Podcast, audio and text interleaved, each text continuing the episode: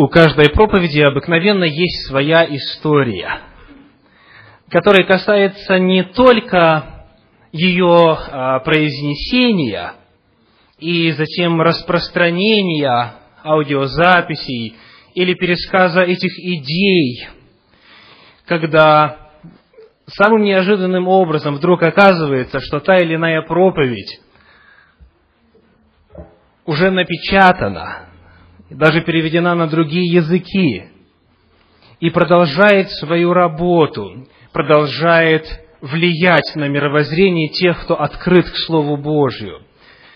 Предыстория проповеди или история проповеди касается также в первую очередь ее подготовки. И проповедь, которую я желаю сегодня с Божьей силой произнести, также имеет свою предысторию. И она началась с личных просьб некоторых из сидящих в этом зале в рамках богослужения Центра Духовного Просвещения просьбы для того, чтобы исследовать один достаточно противоречивый вопрос. И а, вопрос этот, он по-разному понимается не только в разных направлениях христианства, но и среди представителей, представителей одного и того же направления. Он отличает людей и ставит их по разные стороны и иногда даже делает врагами, как любой другой вопрос, в отношении которого есть более чем одно мнение.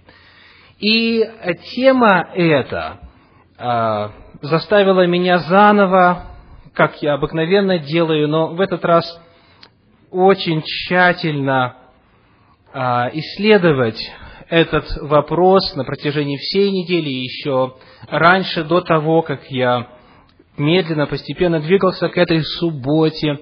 А сегодня ночью я спал очень мало, потому что желал, чтобы все нюансы были выверены по Слову Божию, и чтобы, обращаясь к вам сегодня, дорогие братья и сестры, уважаемые гости, я мог иметь полную уверенность в том, что насколько я знаю и насколько я могу исследовать Священное Писание, этот вопрос был исследован досконально, со всей основательностью, и потому представляет собою чрезвычайно важный вопрос касательно отклика. Название моей темы – Библия о серьгах. Библия о сережках. Вначале поговорим о некоторых предпосылках. Эта тема не популярна в современном христианстве, и в первую очередь потому, что те, кто поднимает этот вопрос, сразу подозревают в чем? В законничестве. Вот вам бы только побольше правил понаписать, и вы думаете, что исполняя правила и предлагая запреты, вы и исполняете волю Божью. А фактически это законничество, это фарисейство, и ничего общего с благодатью Божией не имеет. Давайте посмотрим, что Священное Писание говорит о каких-то ограничениях, которые накладывает на нас Господь в Своем Слове. Я вначале приглашаю вас в Евангелие от Иоанна, 14 главу, 15 стих. Евангелие от Иоанна, 14 глава, 15 стих. «Если любите Меня, — говорит Иисус Христос, — соблюдите Мои заповеди». Речь таким образом должна идти только о людях, любящих Иисуса Христа – если вы любите Иисуса Христа, вам тогда будет дело до того, что Он говорит. Если вы любите Его, вам тогда захочется узнать, какова Его воля в отношении нового вопроса, и тогда и отклик на эту волю будет радостным, будет а, очень легким. Как говорит этот же евангелист в первом послании Иоанна в пятой главе, в третьем стихе. 1 Иоанна, пятая глава, третий стих говорит так. «Ибо это есть любовь к Богу, чтобы мы соблюдали заповеди Его, и заповеди Его, и что дальше? Да, заповеди его не тяжкие.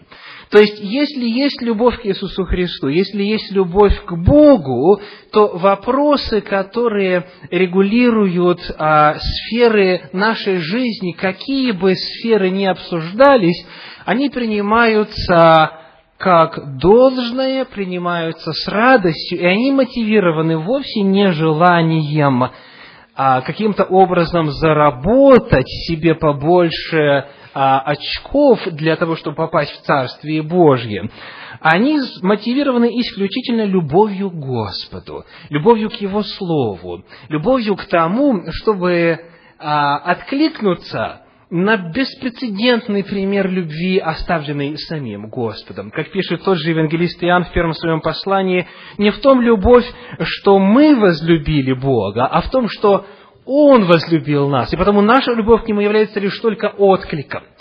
И вот, будучи движимы любовью к Господу, к любовью к Иисусу Христу, какой выбор в отношении модификации тела человеческого, данного Богом, то есть а, проделывание в нем отверстий, и какое отношение к ношению сережек должно быть у христианина, который стоит на основах священного напомню, именно того христианина, который в первую очередь мотивирован любовью к Господу. Это первое, что его интересует. Его интересует, какие способы любви к Господу, проявления этой любви, демонстрации этой любви Господь в своем Писании оставил.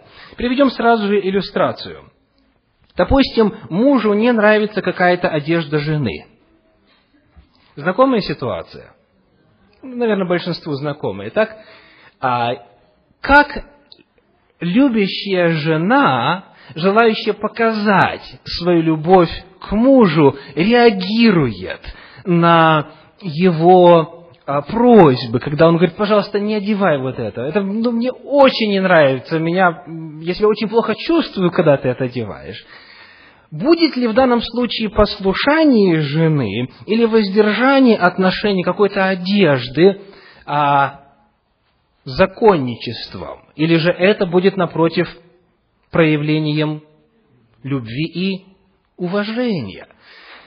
На всякие запреты, на все Божьи заповеди можно смотреть либо с точки зрения любви, либо с точки зрения законничества. Вы э, знаете, что тех, кто проводит, как мы, богослужение по субботам, считают тоже законниками. Вы законники? Почему вы пришли именно в субботу? Согласно Библии, ответ таков, потому что, будучи движимы любовью к Господу, мы желаем соблюдать Его заповеди, потому что мы знаем, что это Господу приятно. Более того, мы знаем, что в этой заповеди огромные благословения сокрыты. В особенности те из вас, кто помнит цикл проповеди от Рада Шаббата, который был прочитан здесь в Центре Духовного Просвещения, а вы знаете, что это нечто, что обогащает в первую очередь нас как и любая другая заповедь Священного Писания. Потому первый вопрос в отношении предпосылок, который хотелось бы выяснить с самого начала, нужно отмести все обвинения и все подозрения в законничестве. Мы не законники, мы говорим что-то только потому, что желаем прояснить способы проявления и выражения нашей любви Господу, который столь возлюбил нас.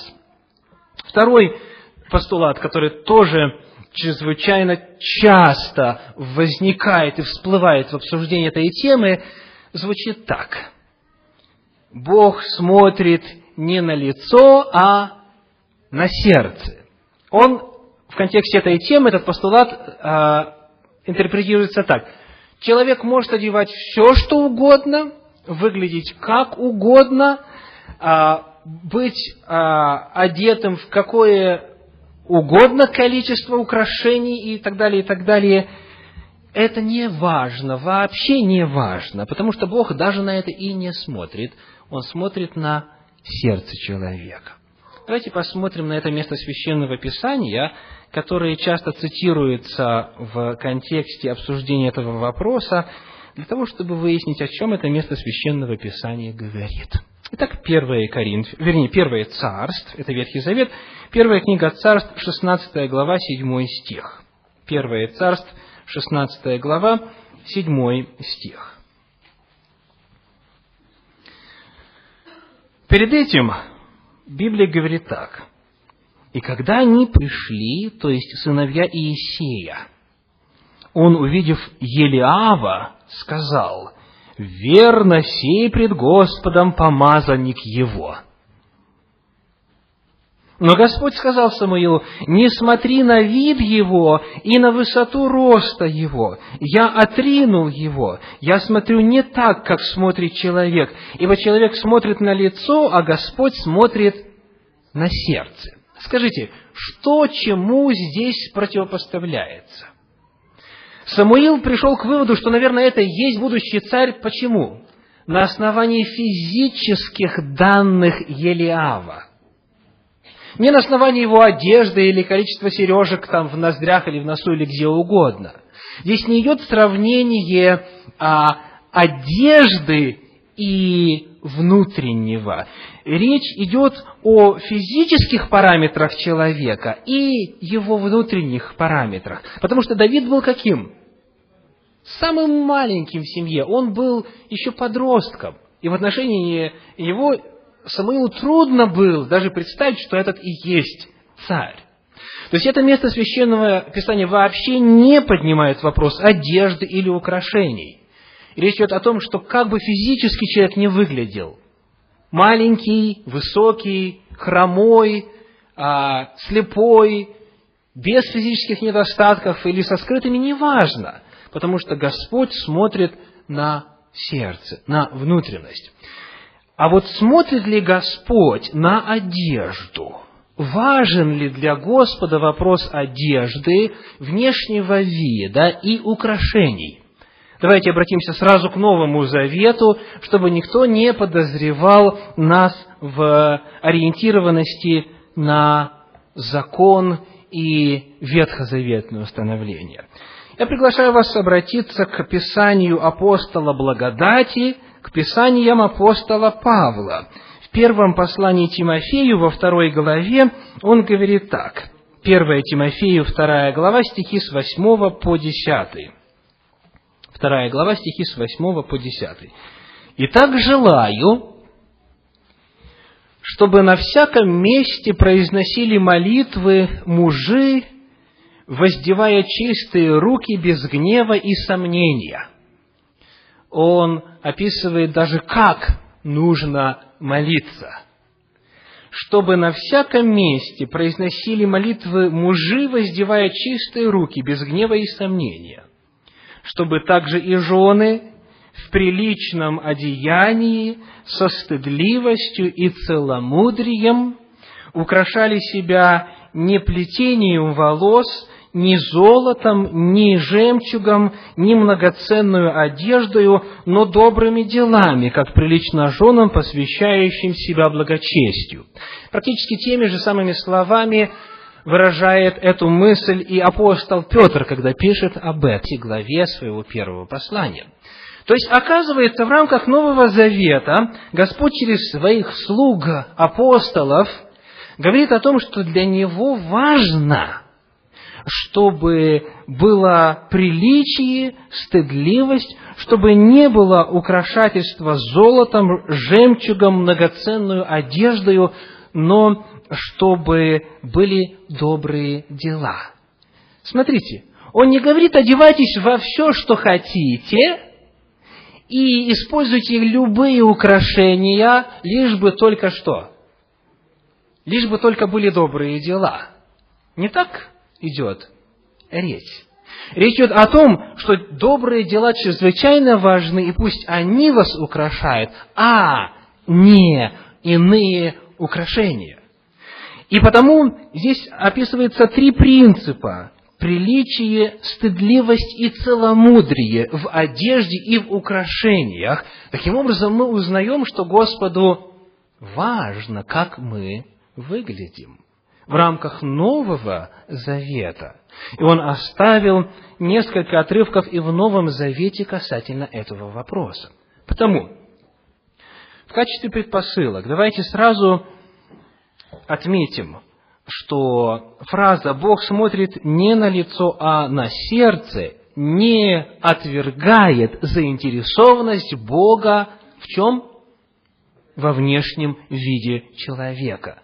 Этому вопросу, вопросу внешнего вида, Господь посвятил в Священном Писании достаточно много места, потому и мы должны исходить из этих же самых предпосылок. Таким образом, согласно Священному Писанию, между внутренним и внешним миром человека существует взаимосвязь. Каков, каково сердце внутри его, таков и он, говорит Ветхий Завет.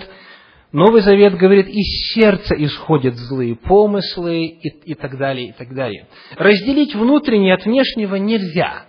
Внешний вид свидетельствует о внутреннем человека. Не только в обществе, но и согласно повелениям Господним. Итак, мы с вами рассмотрели два постулата, две предпосылки, которые чрезвычайно важно было уяснить, прежде чем мы перейдем к рассмотрению того, что Библия, что Слово Божье говорит об этом противоречивом вопросе. И сегодня я хочу уточнить, мы исследуем какую тему?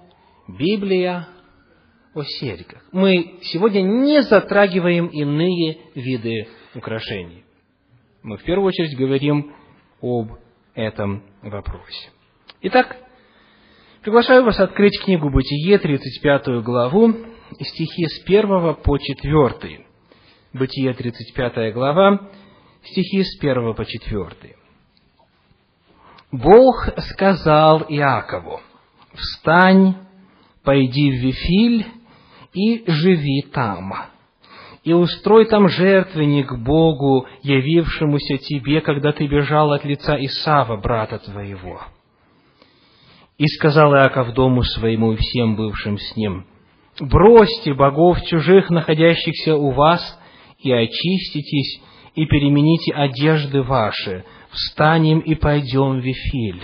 Там устрою я жертвенник Богу, который услышал меня в день бедствия моего и был со мною в пути, которым я ходил. И отдали Иакову всех богов чужих, бывших в руках их, и серьги, бывшие в ушах у них, и закопал их Иаков под дубом, который близ Сихема. Проанализируем вместе этот отрывок священного писания. Он начинается Божьим призывом. Бог сказал Иакову, встань, пойди в Вифиль и живи там, и устрой там жертвенник Богу. Это призыв служить Господу. Это призыв построить жертвенник, это призыв жить с Господом и жить по Его воле. Что означает слово «вифиль»? Кто помнит? Дом Божий. Для тех, кто конспектирует, запишите, пожалуйста, 28 главу книгу, книги Бытие, Бытие, 28 глава, стихи 16 по 19. Там есть сносочка, говорится о том, что Вифиль – это Дом Божий. Господь говорит, «Я приглашаю тебя, Иаков, и всех твоих в Божий дом. Приглашаю в Дом Божий, приглашаю служить мне». И вот в ответ на этот призыв Иаков говорит, бросьте богов чужих, находящихся у вас, и очиститесь, и перемените одежды ваши. Оказывается, отклик на Божий призыв, на призыв следовать за Ним, на призыв прийти в Дом Божий и вступить во взаимоотношения с Господом, он вовлекает в себя и подразумевает под собой какие-то реальные действия. Не просто слова, да, верю во единого Бога Отца и так далее, и так далее. Не просто заявления, а какие-то реальные действия. И в данном случае перед нами описано следующее. Нужно бросить богов, то есть, что имеется в виду? статуи, да, идолов. Перед этим идолы были описаны. Помните, когда они убегали от Лавана, часть идолов была похищена. Так вот, бросьте богов чужих. Дальше что сделайте? Очиститесь и перемените одежды ваши. Ну, сегодня мы не ведем речь об одеждах или об очищении, но на данном этапе важно увидеть следующее, что ответ на Божий призыв подразумевает не только интеллектуальное согласие, не только действие воли, но еще и что? И какие-то конкретные изменения даже во внешнем виде. Выбросьте богов, очиститесь и поменяйте одежду. Чтобы служить Господу, нужно одеть новую одежду. И далее, когда мы исследуем, что же это включало в себя, вот эта посвященность или это посвящение себя на служение Господу, мы читаем, что они отдали Якову всех богов, чужих, бывших в руках их, и серьги, бывшие в ушах их. И закопал их Яков под дубом, который близ Сихема. Скажите, когда вы смотрите на этот отрывок священного Писания, какое место здесь и какую оценку Библия дает серьгам? Это что? Вот в этом месте священного Писания, в этом отрывке. Это атрибут служения чужим богам. Это атрибут язычества.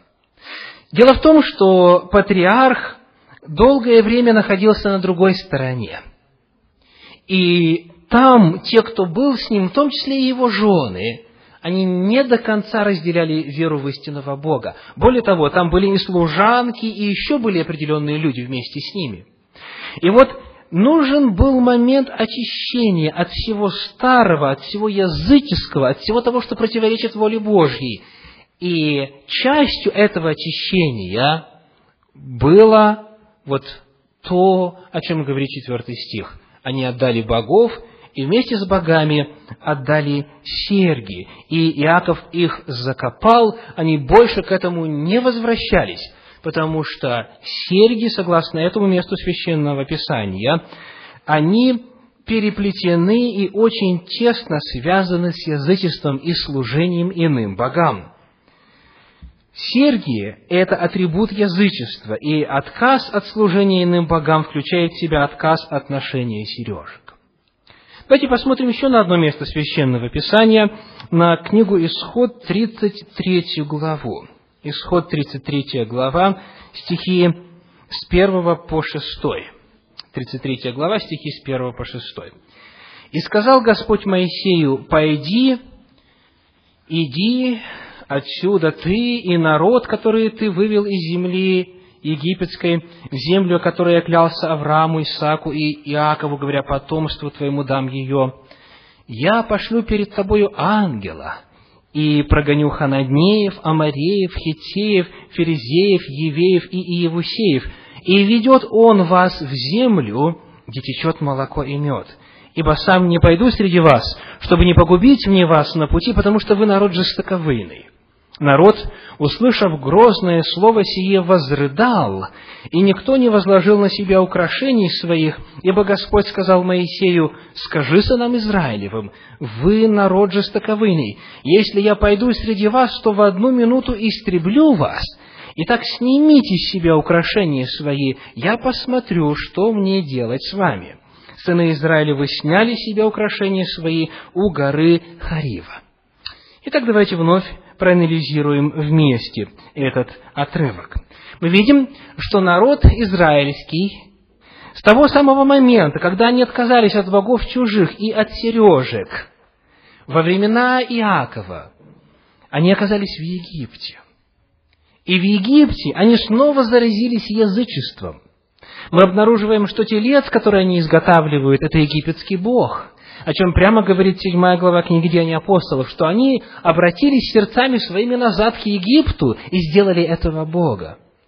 Они унаследовали множество представлений, традиций и обычаев египтян, язычников, тех, кто по своей природе восставал против Господа своей культурой, своими обычаями, своим образом жизни.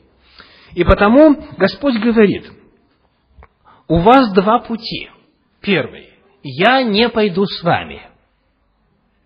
Второй путь. Я пойду с вами на определенном условии. На каком? Снимите с себя украшения ваши. Давайте еще раз внимательно посмотрим на этот стих. Он говорит, если я пойду среди вас, то в одну минуту истреблю вас. Итак, снимите себе украшения свои, я посмотрю, что мне делать с вами. Если вы снимете, то тогда есть шанс, что я поведу вас, как и обещал. И сыны Израилевы сняли себе украшения свои у горы Харива. В этой ситуации а, мы вновь видим взаимосвязь между желанием служить Господу и отказом от украшений. Мы вновь видим, как и в предыдущем месте, в книге Бытия в 35 главе, взаимосвязь между а, вопросом служения Господу и вопросом пересмотра своего отношения к украшениям. И вот давайте теперь посмотрим на реакцию народа. Когда Господь сказал, чтобы мне идти с вами, вы должны снять украшения, народ сделал так. Шестой стих в синодальном переводе говорит, «Сыны Израилевы сняли с себя украшения свои у горы Харива». И а, из русского перевода невозможно понять, это они просто на время для того, чтобы продемонстрировать свое покаяние и сожаление, это сделали, или их отказ, как и в случае с Иаковом и его семейством, был окончательным. Вот они сняли, он закопал, и на этом все. Поэтому давайте посмотрим на другие переводы Священного Писания. Например, я обращаюсь к англоязычному переводу Revised Standard Version или э, пересмотренный стандартный перевод – также э, NRSV и целый ряд других. Вот как это звучит по-английски. Therefore, the people of Israel stripped themselves of their ornaments from Mount Horeb onward. Значит, говорится то же самое, что у нас, только в конце очень интересная фраза. Потому сыны Израилевы сняли с себя украшения свои, с, начиная с места горы Харив или Синай и далее. А, значит, from Mount Horeb onward. Другой английский перевод, New Living Translation, говорит, so from the time they left Mount Sinai, Синай и, и Хариф – это назв, разные названия одной горы, the Israelites wore no more jewelry. Я проверил, это соответствует древнееврейскому, это соответствует оригиналу. Речь идет о том, что, как и в случае с Иаковом, они, сняв с себя украшения, не использовали их дальше.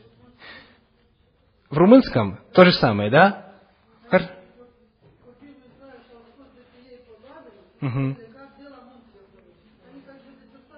Оставили и пошли, да. То есть, когда мы смотрим на Священное Писание, в 33 главе книги «Исход», оно повторяет весь механизм 35 главы книги «Бытие».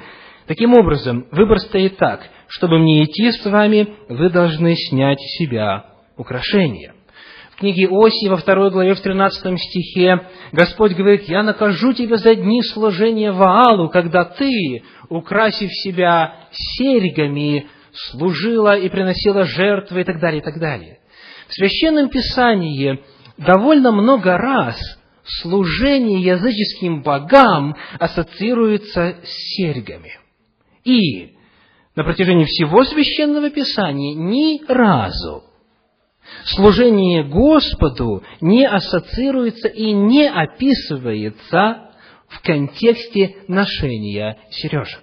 Более того, мы обнаружили с вами два места, где говорится об ответе на Божий призыв, об отклике, который включает в себя необходимость отказаться от сережек. Таким образом, первое основание, которое мы находим в Священном Писании для запрета на серьги, это то, что это атрибут язычества.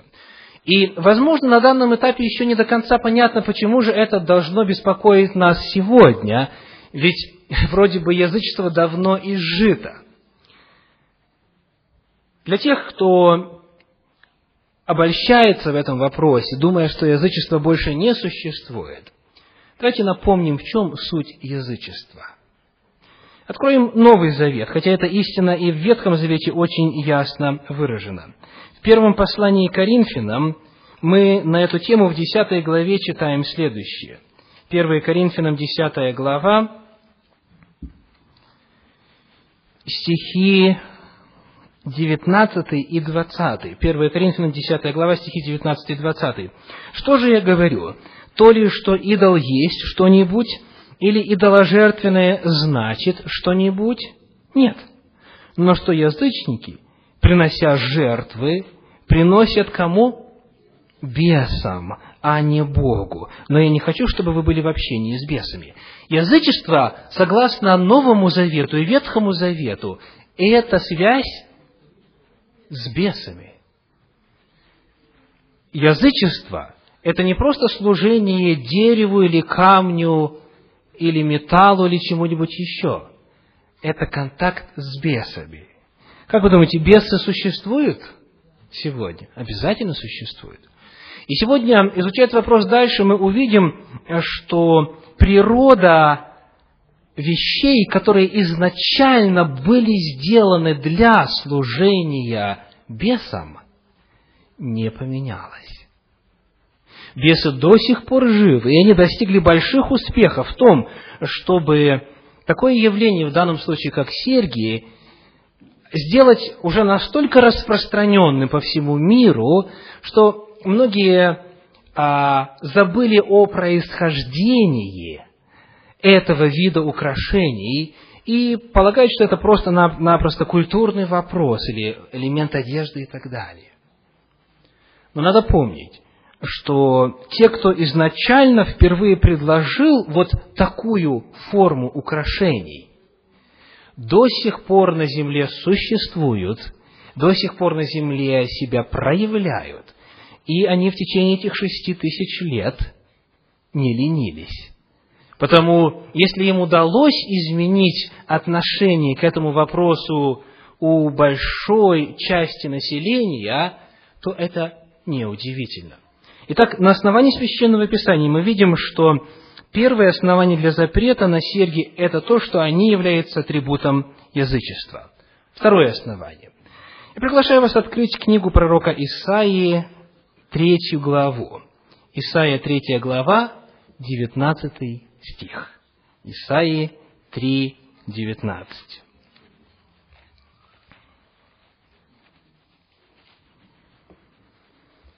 Говорится так, серьги и ожерелья, и опахала, и увясла, и запястья, и пояса, и сосуды с духами, и привески волшебные.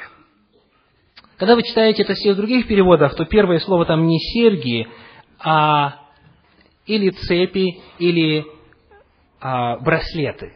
Браслеты. Речь не идет о серьгах, речь идет о предметах круглой формы, которые одевались в первую очередь на запястье. Так вот, серьги, ожерелья и так далее, и привески волшебные. Очень интересная фраза. Привески волшебные. Что это такое? Давайте вначале посмотрим на общий контекст этого отрывка, начиная а, с 16 стиха. «И сказал Господь, за то, что дочери Сиона надменные ходят, подняв шею и обольщая взорами, и выступают величавую поступью, и гремят цепочками на ногах, оголит Господь темя дочерей Сиона, и обнажит Господь срамоту их, в тот день отнимет Господь красивые цепочки на ногах, и звездочки, и луночки, серьги и ожерелья и так далее, и привески волшебные. Нас в этом отрывке интересует как раз вот эта фраза «привески волшебные». Что это такое? Когда мы обращаемся к другим переводам Священного Писания, мы находим, что в переводе короля Иакова вот эти привески волшебные переведены как серьги, буквально earrings, серьги. В другом переводе Revised Standard Version переведены как амулеты. Речь идет именно о серьгах, но здесь, в этом месте священного писания, раскрывается их природа и их цель. Они привески волшебные. Если мы исследуем этот вопрос в контексте священного писания и в контексте истории, мы увидим, что изначально серьги появились в язычестве, как атрибут язычества, что мы уже а, выяснили. И вот теперь вопрос, какой именно атрибут? Ответ – это оккультный предмет. Это нечто, что должно было по мировоззрению язычников отгонять злых духов, чтобы они не попадали внутрь человека. Это именно амулет, э, где считается, что в нем содержится сила отпугивать, отпугивать злых духов. Это именно привески волшебные. Это нечто, что имеет силу воздействовать на духовный мир. В чем опасность волшебных привесок? Думаю, для тех, кто знает Священное Писание, опасность очевидна. В книге Второзакония, в седьмой главе, в стихах 25 и 26 говорится об этой опасности следующим образом. Второзаконие, седьмая глава, стихи 25 и 26. «Кумиры богов их сожгите огнем, не пожелай взять себе серебра или золота, которое на них, дабы это не было для тебя сетью, ибо это мерзость для Господа Бога твоего. И не вноси мерзости в дом твой, дабы не подпасть заклятию, как она. Отвращайся сего и гнушайся сего, ибо это заклятое. Здесь говорится о золоте и серебре, которые было на них, на ком? на кумирах, кумиры богов их сожгите огнем, не пожелая взять себе серебра или золота, которые на них. Речь идет о языческих народах, которые использовали украшения, и эти украшения названы как? Мерзостью, которая приносит с собой что на дом? Заклятие или проклятие. Когда израильтяне входили вот в этот густонаселенный мир Палестины, там язычество процветало уже многие столетия. И Господь строго предостерегал свой народ, чтобы они сами себя не подвергали проклятию и заклятию путем использования серебра или золота, которое было на этих языческих народах. Таким образом, мы видим, что если есть связь между а, украшением или каким-то предметом и язычеством, то это не просто связь по ассоциации, раз языческое так плохое, это связь еще и на уровне природы этого изделия. Почему? Потому что оно приносит проклятие. И вот теперь чрезвычайно важный вопрос. Кто-то может сказать, ну а как же насчет тех сережек, которые не были изготовлены с целью быть оккультными предметами? Давайте посмотрим на простую иллюстрацию. Те из вас, кто когда-либо грешил тем, что в детстве или в молодости или в зрелости пытался вызывать духов. Или те из вас, кто знает по рассказам, или, или когда-то слышал, или видел сам, но не участвовал, знает механизм вызывания духов. Во-первых, это реальный механизм или нет? Являлись духи? Были ли постукивания? Были ли реальные ответы? Да, это реальная сфера, настолько же реальная, как вот эта кафедра, за которой я стою. Вопрос второй. Чем эти духовные силы приводились в действие? Ответ – комбинации предметов и слов. Так или нет? Нужно знать правильные слова, то есть правильные заклинания, нужно предметы расположить особым образом, лучше иметь специальные предметы, которые изначально были изготовлены для оккультных целей, для связи с духами, с посторонним миром, и тогда, повторяя слова, имея предметы, человек вступает в контакт с бесами. Некоторые предметы, дорогие братья и сестры, изначально были по своему механизму, по своей сути, по своей природе, по своей функции, по своему внешнему виду, были изначально созданы дьяволом в оккультных целях. Потому никто не имеет права сказать, вот моя бабушка говорила такие слова и имела такие предметы в доме, и у нее была связь с духами, это верно. Но это, поскольку это было давно, то я сегодня, произнося такие слова и имея эти предметы, никоим образом не нахожусь в опасности вступления в контакт с духами. Потому что дьявол свою методику не изменил. То есть, у нас есть реальные примеры того, как какие-то материальные объекты, которые изначально были созданы для служения оккультным целям, они и тысячу лет спустя, и две, и сколько угодно тысячи лет спустя по-прежнему этим целям служат. Даже если человек говорит, а я в это не верю. Вот приходилось ли вам видеть людей, которые говорят, а я не верю в действие потусторонних сил. Да, я могу произносить какие угодно слова и в своем доме держать какие угодно оккультные предметы, со мной ничего подобного не произойдет.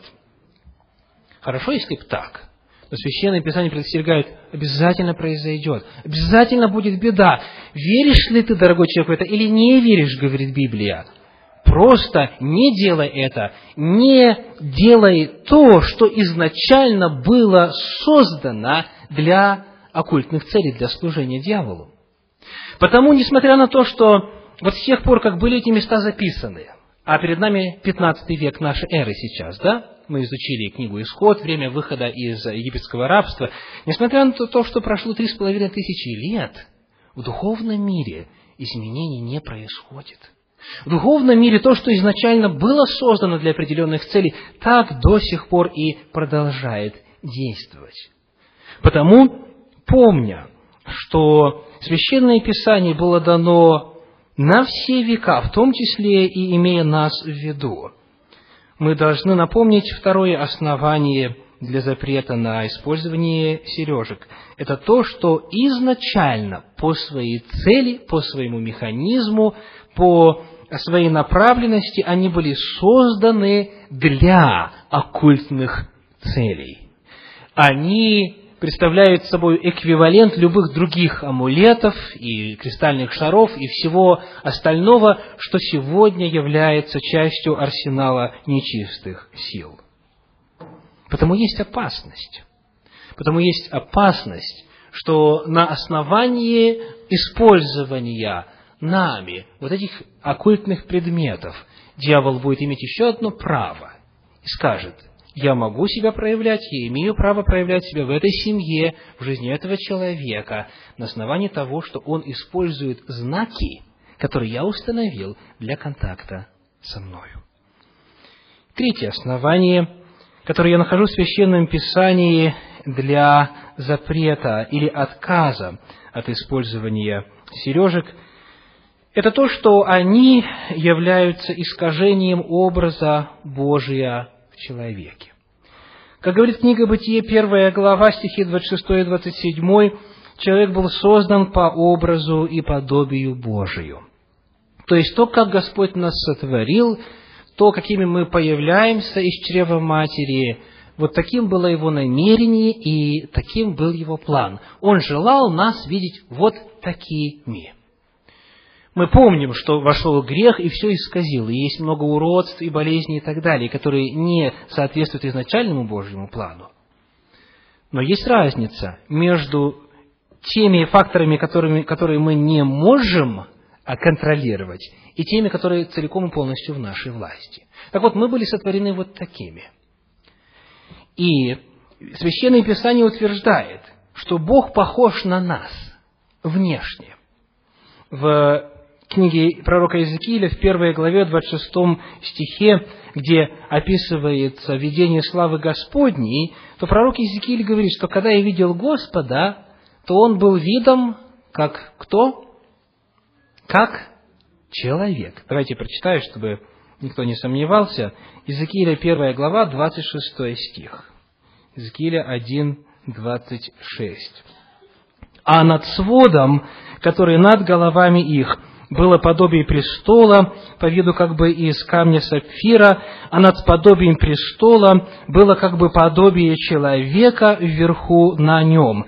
Такое было видение славы Господней. Изкиля 1, 26. Сказано, что человек был сотворен по образу и подобию Божию, а когда Бог описывается пророком Иезекиилем, говорится, что он а, подобие человека.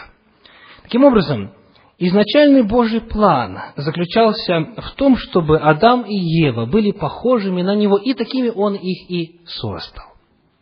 Дальше. Бог сотворил и Адама, и Еву без отверстий для сережек. С этим фактом, я думаю, согласятся все присутствующие. Да? Он а, створил их без отверстий в ушах, в ноздрях и в иных самых неожиданных местах. Его замысел был именно таким. Когда человек вторгается в этот изначальный Божий замысел не по необходимости для хирургического вмешательства, которое оправдано Библией, библейскими принципами, не для лечения без надобности. Он вторгается в сферу и в образ Божий, который Господь установил для своего творения. И потому в Священном Писании есть целый ряд запретов на модификации тела.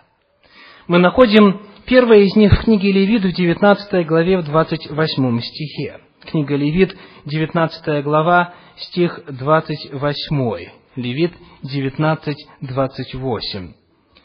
«Ради умершего не делайте нарезов на теле вашем и не накалывайте на себе письменно.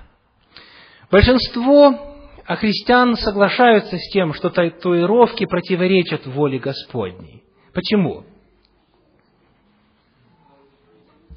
Да, потому что это запрещено в законе, хоть пусть и в Ветхом Завете, но тем не менее человек, который является образом Божиим, он не должен осквернять свое тело внесением туда модификаций, которые не были изначальным Божьим планом.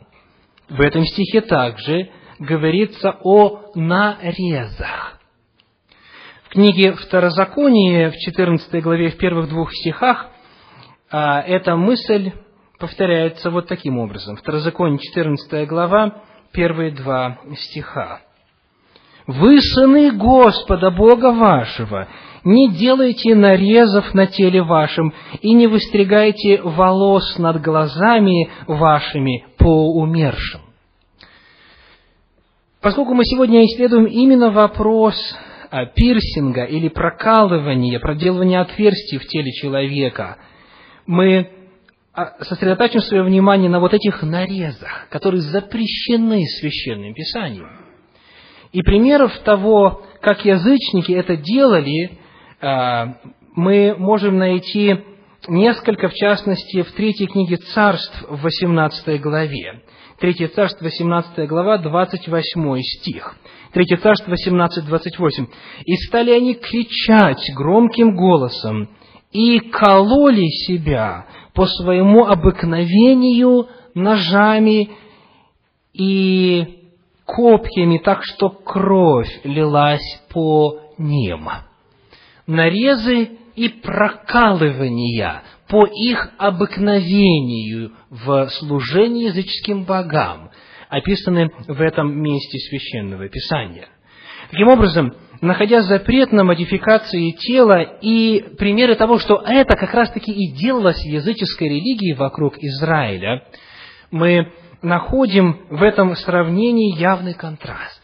Воля Божья и его народ, воля языческая, воля дьявольская, воля бесовская и его народ. В Новом Завете о статусе человеческого тела говорится еще более высоко. Всем известный отрывок из первого послания Коринфянам 6 главы, стихи 19 и 20, о том, что тело есть что? Храм Духа Святого. И потому предостережение в третьей главе э, первого послания Коринфянам, стихи 16 и 17, «Кто разорит храм Божий, того покарает Бог, ибо храм Божий свят, и этот храм вы». Господь и в Ветхом Завете, и в Новом Завете говорит об ответственности за нарушение и модификацию храма Божия, тела человека.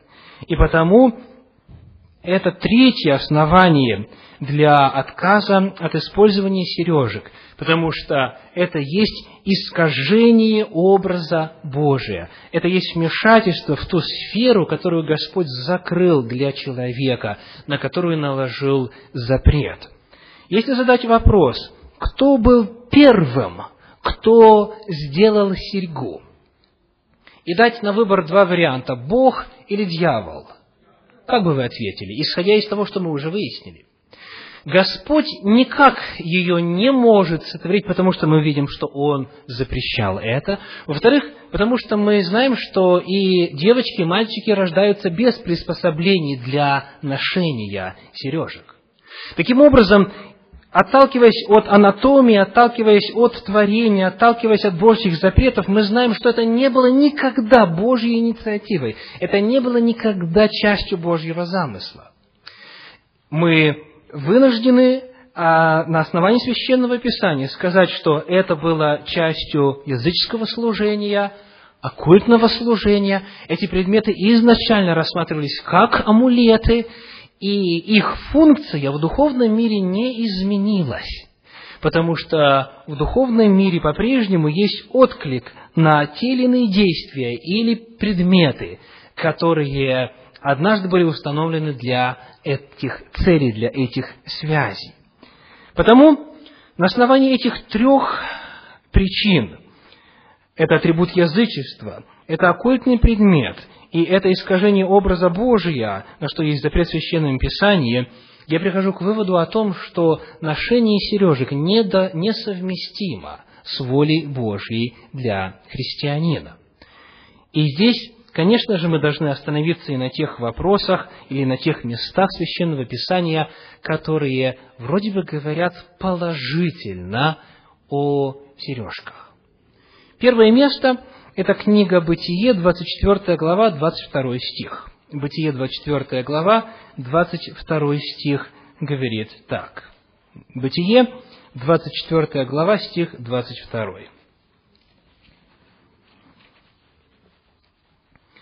Когда верблюды перестали пить, тогда человек тот взял золотую серьгу весом полсикля и два запястья на руки ей весом в десять сиклей золота, кто знает, о чем идет речь?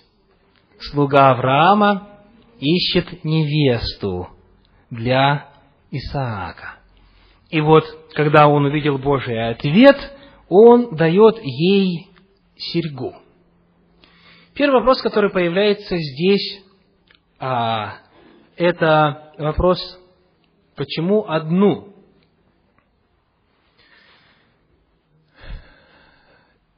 Значит, логика, которую многие здесь прослеживают, такая. Авраам это кто?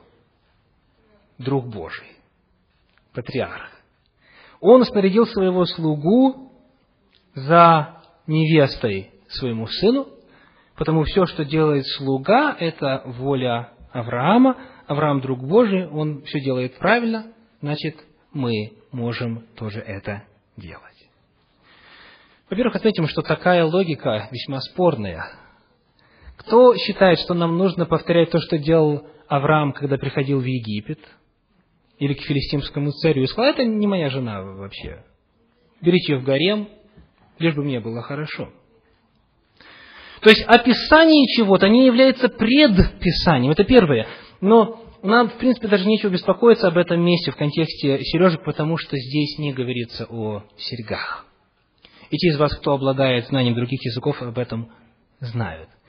Здесь используется древнееврейское слово, которое также встречается в книге Иова в 42 главе. Давайте посмотрим, как оно переведено. Иова 42 глава, 11 стих. Иова 42, 11. Тогда пришли к нему все братья его и все сестры его, и все прежние знакомые его, и ели с ним хлеб в доме его, и тужили с ним, и утешали его за все то зло, которое Господь навел на него, и дали ему каждый по кисите и по золотому кольцу. Это слово в оригинале дословно означает кольцо. Кольцо. То есть человек предложил ей кольцо. Почему? Потому что предлагает обручение. Обручение своему, а, то есть, скажем, сыну своего а, хозяина. Это слово потому и переводится именно как кольцо, если вы смотрите английский перевод. Кольцо. Да, да. То есть каким-то странным образом в синодальном переводе это переведено как, как серьга. Но вы понимаете, если принять во внимание, если принять во внимание вес этой серьги, то зря он одну подарил, потому что она вот так должна была ходить постоянно, с перекошенной головой. При исследовании это оказывается кольцом достаточно таким солидным, внушительным, но это знак обручения. Таким образом, это место Священного Писания не упоминает а, о серьгах вообще, и у нас осталось еще одно. Книга пророка Иезекииля, 16 глава. Иезекииля, 16 глава, стихи с 8 по 13. Иезекииля, 16 глава, стихи с 8 по 13. И проходил я мимо тебя, и увидел тебя. И вот это было время твое, время любви.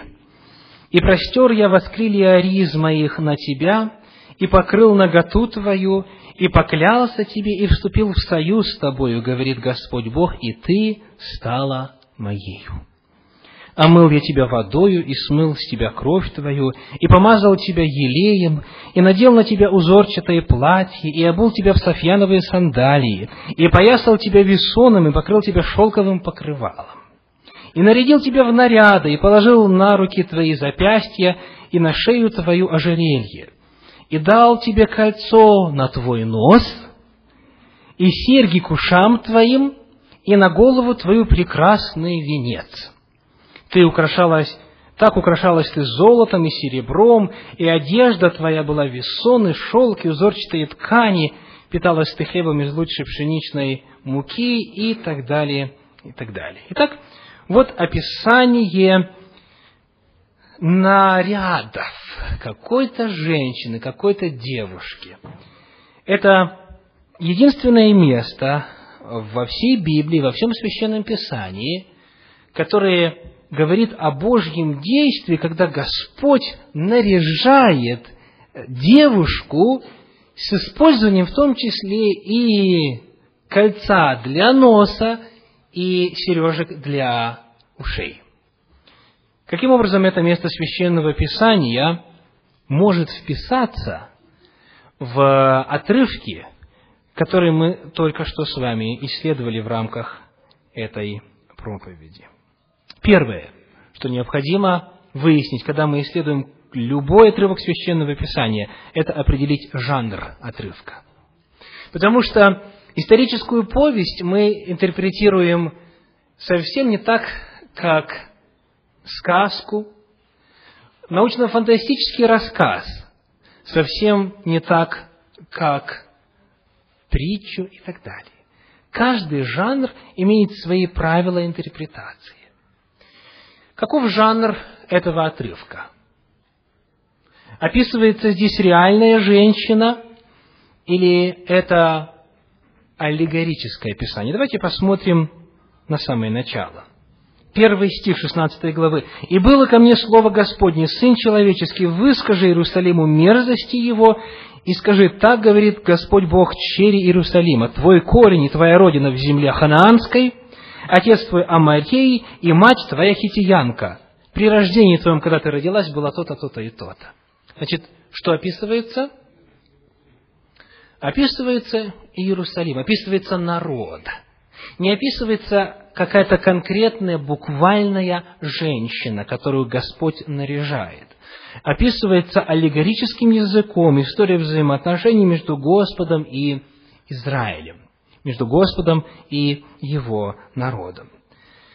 Аллегория должна истолковываться во свете буквальных отрывков Священного Писания, а не наоборот – Большую ошибку делают те, кто использует 16 главу Евангелия от Луки, например, и говорится о богаче и Лазаре, используя этот отрывок буквально и предполагая, что там в действительности Иисус Христос описывает, что происходит в аду, что происходит в раю, которое отождествляется с ложем Авраамовым и так далее.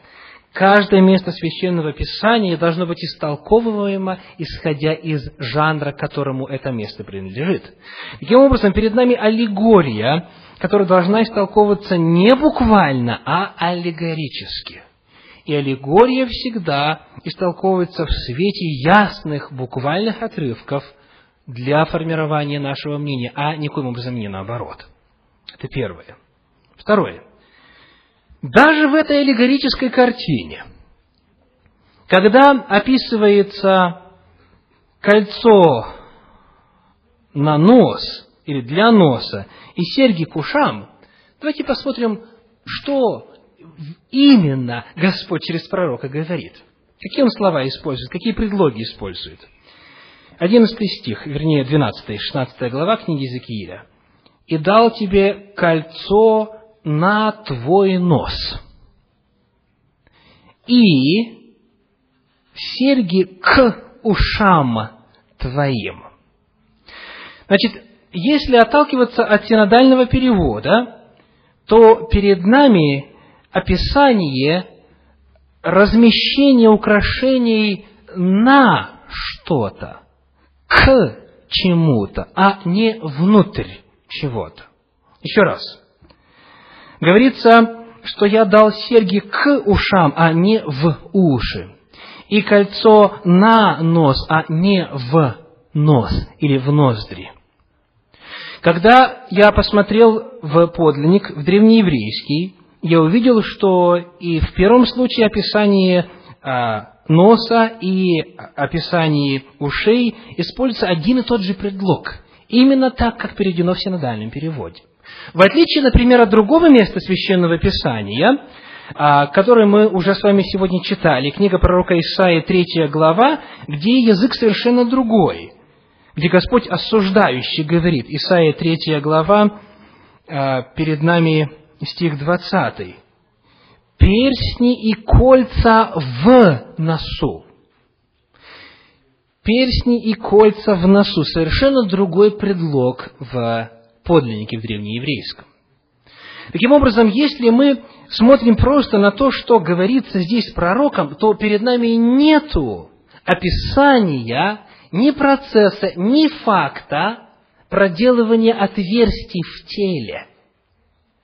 Нету в том, что делает Бог, модификации человеческого тела, даже в этой образной картине, которую Он представляет. Если подробнее исследовать этот вопрос, то в момент бракосочетания девушка особым образом украшалась именно на свадьбу, именно на брачный пир. И описывается наряд невесты.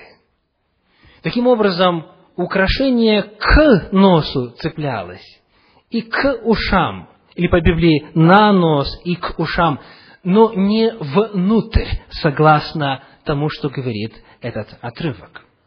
Даже в этом месте Священного Писания мы не находим модификации тела. Более того, если еще детальнее этот вопрос изучать, то вот то, что у нас переведено как «серьги к ушам», это слово «серьги» древнееврейской «агиль», вообще неизвестно, что за украшение, потому что это слово встречается только два раза, и больше нигде в Библии, оно нигде не описывается, оно только упоминается. И потому разные переводы они пробуют разные значения. Словарь говорит о том, что это описывает украшение, и дальше а, в еврейско-английском whether a disc or a ring, is not clear. Или это диск какой-то, или это в действительности кольцо, неясно. То есть, касательно вот этих вот сережек, о которых мы, в общем-то, ведем речь сегодня, даже в этом месте мы точно не знаем, серьги ли там указаны, потому что у нас нет достаточного материала библейского, чтобы узнать, каково точное значение этого слова. Итак, дорогие братья и сестры, сегодня мы с вами решили затронуть а, непростой вопрос, и непростой он в силу того, что есть разные мнения в христианстве и в разных церквах, и у разных людей касательно этого вопроса. И э, в завершении нашего исследования я вновь хочу обратиться к предпосылкам. Целью не является законнический подход и попытка найти как можно больше ограничений для мужчин или женщин. Целью является выяснение вопросов того, что Господу приятно, что для нас приносит благо, а что потенциально для нас опасно и реально для нас опасно. Мы движимы любовью к Господу, и мы понимаем, что для Господа то, как мы выглядим, имеет значение. Послание к Ефесянам 6 главе 12 стих говорит так. Ефесянам 6, 12. «Потому что наша брань не против крови и плоти». То есть не против кого? Не против людей. Не против плоти и крови. Но против начальств, против властей, против мироправителей тьмы века сего, против духов злобы поднебесных. Нам не нужно вести войну друг с другом. Нам не нужно вести войну с, людь, с людьми. Священное Писание запрещает это. Но мы должны помнить, что идет духовная борьба в мире духов, в мире начальств, властей, мироправителей тьмы века сего, духов злобы поднебесных. Там идет борьба. И у них есть свой арсенал для того, чтобы человека останавливать на пути духовного роста, для того, чтобы привносить в его жизнь заклятие, проклятие и так далее. И одним из этих арсеналов является использование сережек. Серьги – это атрибут язычества, это оккультный предмет, это искажение образа Божия. Даже если человек делает это в шутку или не верит в то, что а, здесь вовлечены какие-то духовные вопросы – даже если делают это легкомысленно, как те, кто в детстве или в юности пытались вызывать духов. Даже если человек не считает это для нас столько серьезным, знайте, что в Священном Писании этот вопрос представлен как достаточно серьезный. И потому с кротостью, со смирением я предлагаю каждого из вас проанализировать этот вопрос – в свете представленных фактов. Если кому-то нужно провести дополнительное исследование мест Священного Писания на эту тему, если кто желает, вы можете задать этот вопрос мне или что-то уточнить, или а, попытаться взглянуть на проблему с другого угла зрения. Но ну, каким бы образом этот вопрос не решился для каждого из вас, присутствующих в зале, мы должны всегда помнить, что любое наше решение, оно имеет свои последствия. И любое наше решение должно быть результатом тщательного молитвенного подхода и анализа. Пусть это не будет веянием моды, пусть это не будет э, личным желанием или прихотью, пусть это не будет мнением пастора или мнением кого-то еще, за или против – пусть это будет ваше личное исследование, пусть это будет молитвенное размышление, и результат этого поиска да будет законом для вас. Тот результат, к которому вы придете вместе с Господом и молитвенно исследуя Священное Писание. Еще раз, умоляю, пусть эта проповедь не послужит сигналом к борьбе против крови и плоти, пусть эта проповедь не послужит к тому, чтобы теперь нам стать или попытаться становиться чужой совестью. Как и все остальные, эта проповедь обращена непосредственно лично каждому, для того, чтобы снабдить соответствующими материалами из Священного Писания для решения этого вопроса. Именно в таком духе, в духе взаимного уважения, кротости и взаимного терпения, я желаю, чтобы этот вопрос решался в нашей церкви, в ваших семьях и лично для каждого человека. Да благословит Господь каждого из вас. Аминь.